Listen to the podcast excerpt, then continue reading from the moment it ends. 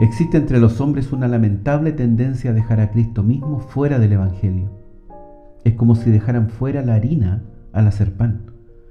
Los hombres oyen el plan de la salvación explicado y admiten que es bíblico y que les es necesario en todos los sentidos, pero olvidan que un plan no sirve de nada a menos que se lleve a cabo y que en la cuestión de la salvación su fe personal en el Señor Jesús es esencial. Una carretera que va a cierta ciudad no me llevará hasta allá, tengo que viajar por ella yo mismo. Ninguna sana doctrina que jamás se haya creído salvará a ningún hombre, a menos que éste ponga su confianza en el Señor Jesús por sí mismo. El hermano MacDonald les preguntó a los habitantes de la isla de Santa Quilda cómo se puede ser salvo. Un anciano respondió, se es salvo cuando uno se arrepiente, deja sus pecados y se vuelve a Dios. Sí, dijo una mujer de mediana edad, y cuando lo hace de corazón. Sí, añadió un tercero, y con oración. Y agregó una cuarta persona, oración que debe ser sincera. Y debemos también procurar, dijo otro, guardar los mandamientos. Así, tras poner cada uno su granito, y pensando que habían formulado un credo muy digno, miraron al predicador esperando su aprobación. En vez de eso, lo que produjeron fue su más profunda lástima. El predicador tuvo que empezar desde el principio y predicarles a Cristo. La mente carnal siempre está tramando un plan en el que uno mismo pueda obrar y de ese modo destacar. Pero el plan del Señor es todo lo contrario. El Señor Jesús lo expresa muy concisamente en Marcos 16, 16. El que creyere y fuere bautizado será salvo. Creer y ser bautizado no son cosas de mérito en las que gloriarse, son tan simples que la jactancia queda excluida y la pura gracia recibe el honor. Este plan de salvación fue el que se escogió para que se viera claramente que esta es solamente por gracia. Querido oyente, ¿eres salvo? ¿Por qué no eres salvo? ¿Qué motivo hay? ¿Crees que el plan de la salvación expuesto en el versículo que hemos citado es dudoso? ¿Temes que no serás salvo si lo obedecieras? ¿Cómo iba a ser así habiendo dado Dios su palabra acerca de su certeza? ¿Cómo puede fallar nada de lo que Dios ha prescrito y sobre lo cual ha hecho una promesa? ¿Crees que es demasiado fácil?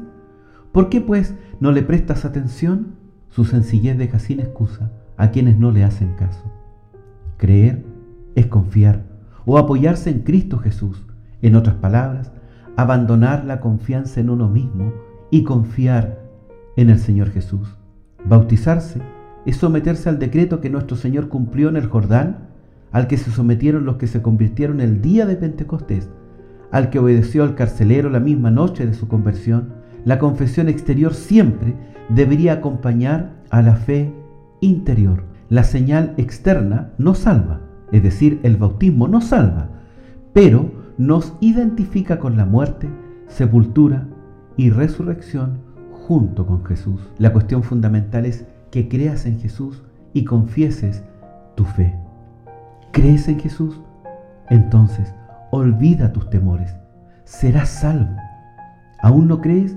En ese caso recuerda, solo hay una puerta, y si no entras por ella, perecerás en tus pecados. La puerta está ahí, pero a menos que entres por ella, ¿de qué te servirá? Es necesario que obedezcas la orden del Evangelio. Nada podrá salvarte si no escuchas la voz de Jesús y cumples su mandato en hecho y en verdad. Pensar y hacer resoluciones no va a satisfacer la necesidad. Debes enfrentarte a la realidad, pues solo creyendo de hecho, es decir, creyendo en el Señor Jesucristo, serás salvo y vivirás verdaderamente para con Dios y en su hogar celestial para siempre.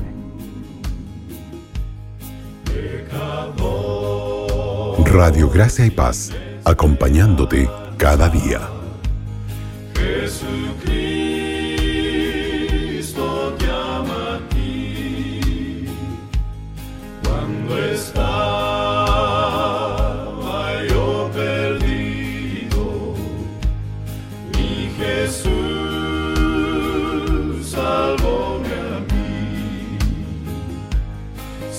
yo sé, si yo sé que la sangre de Jesús es eficaz, que Jesús con su sangre limpia al pecador más vil y paz le da. Cuando viene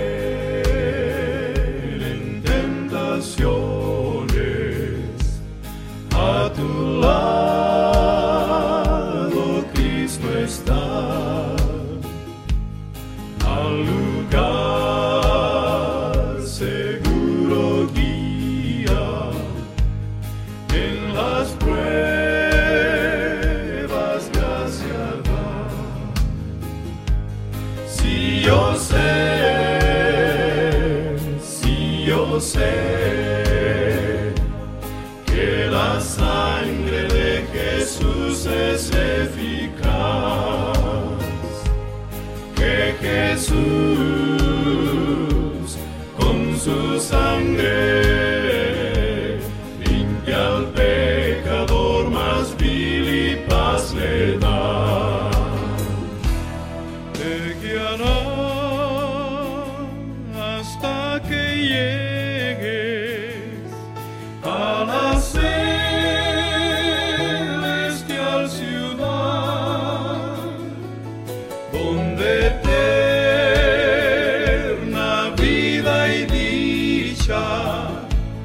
gozarás por su bondad. Si yo sé, si yo sé.